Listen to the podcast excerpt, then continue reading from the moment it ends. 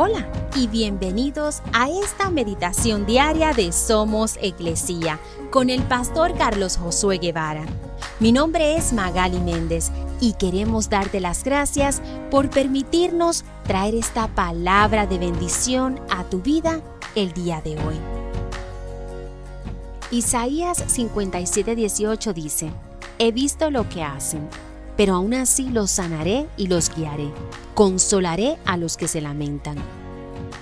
La gente sufre de diferentes maneras. En algunos funerales la gente celebra con alegría que un ser querido finalmente descansa en la presencia de Dios.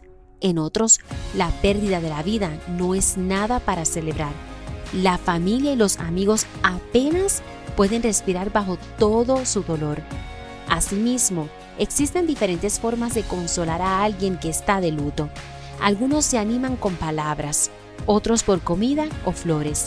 Algunos se sienten reconfortados por la presencia de un amigo cercano o un ser querido que les brinda su apoyo.